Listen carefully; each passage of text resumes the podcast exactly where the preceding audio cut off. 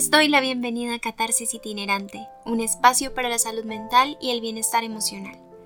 Ya vamos finalizando este mes de noviembre con la segunda parte de la reflexión y análisis de la película Los Otros. Mi nombre es Caterine Ortiz, soy psicóloga clínica y trataré de darte algunas pistas que espero sean útiles desde el psicoanálisis, que es mi enfoque clínico, para ayudar a encontrarte contigo mismo y con aquello que puedes mejorar o darte cuenta para seguir explorando y profundizar en tu interior. Habría que preguntarse algo muy importante y es ¿cómo está ese niño interior de cada uno de nosotros?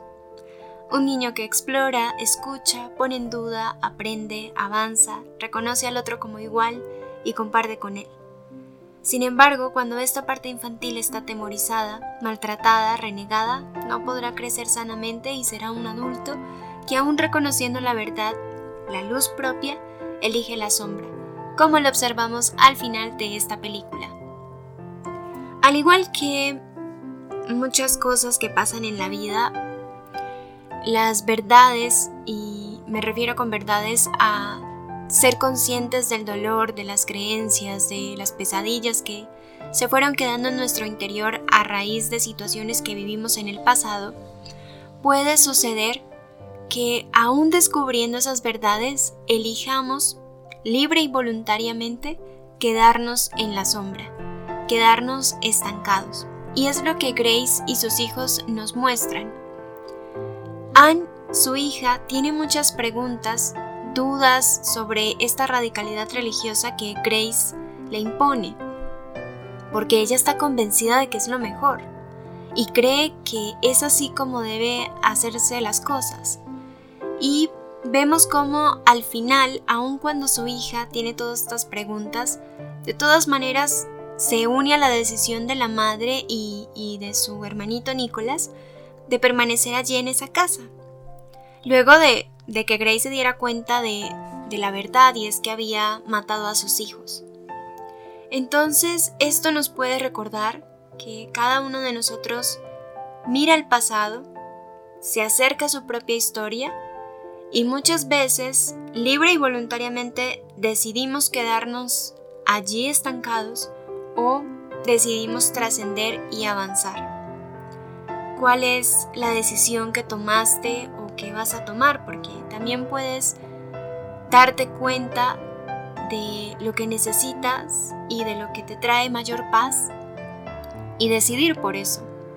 Puedes hacerlo siempre que tengas la intención y las ganas de trabajar por ello, por tomar otro camino distinto e intentar, siempre habrá la posibilidad de tomar mejores decisiones como también si no es lo que quieres y prefieres la comodidad de los sentimientos negativos, los sentimientos que pesan, también es tu decisión y nadie te obliga. Porque también a veces pasa que culpamos a los demás, culpamos a la historia, incluso culpamos a las heridas y decimos que es por eso que nos hemos estancado y no nos damos cuenta que hemos decidido quedarnos allí.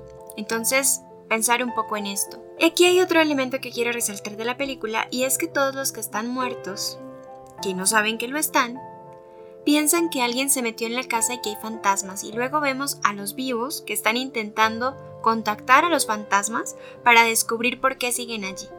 Ambos, ambas familias están asustadas por una misma razón.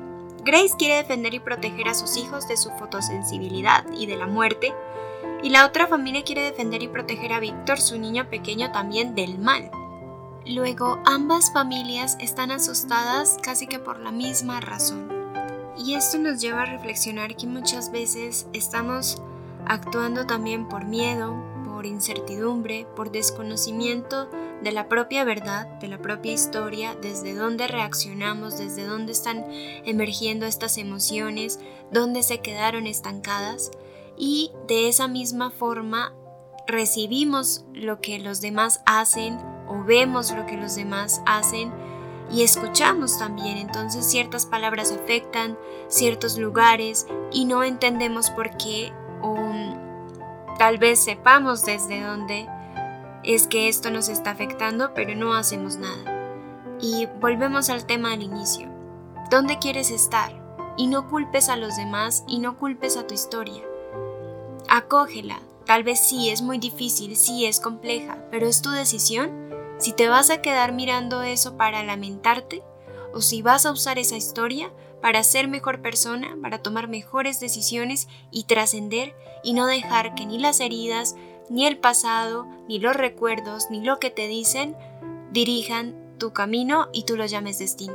Recuerden que me pueden visitar en www.pscaterine.com y seguirme en Instagram arroba Muchas gracias por escucharme.